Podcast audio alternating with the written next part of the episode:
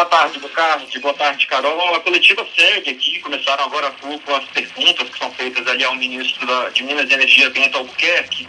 Mas o destaque principal é essa identificação, essa identificação do cenário que foi feita aqui pelo ministro e também por representantes ali do Operador Nacional do Sistema Elétrico, é, dizendo que os meses de julho e agosto foram os piores meses da série histórica de monitoramento, então, do setor elétrico.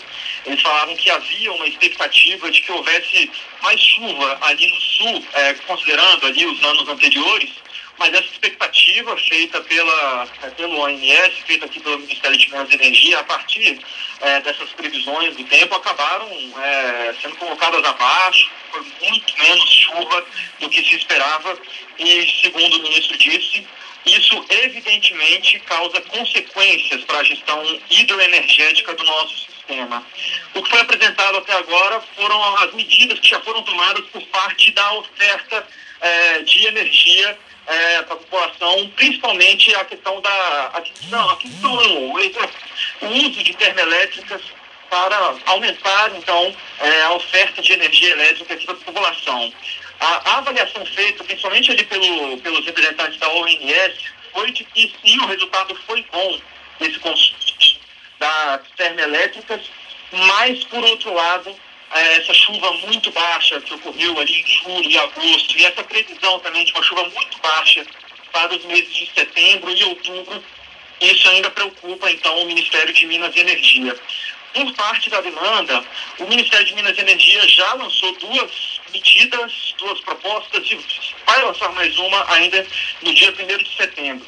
Quais são essas medidas? Uma, de hoje mais cedo, o governo federal publicou um decreto com medidas para reduzir o consumo de energia em prédios públicos.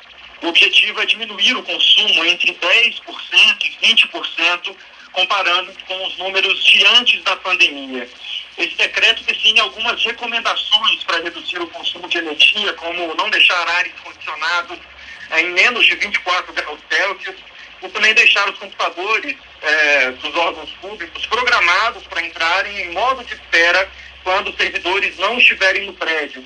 Agora há pouco, o ministro é, Bento Albuquerque disse que não há uma estimativa, uma meta é, em megawatts para redução de consumo de energia a partir dessas medidas, mas que isso serve muito mais para mostrar o serviço público agindo é, proativamente para redução então, da energia elétrica.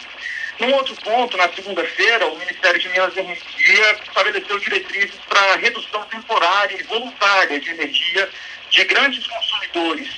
A ideia é dar um incentivo para essas empresas, indústrias, que diminuírem o consumo de energia de 4 a 7 horas por dia. Isso já foi apresentado, um desenho final e deve entrar então já nos próximos dias.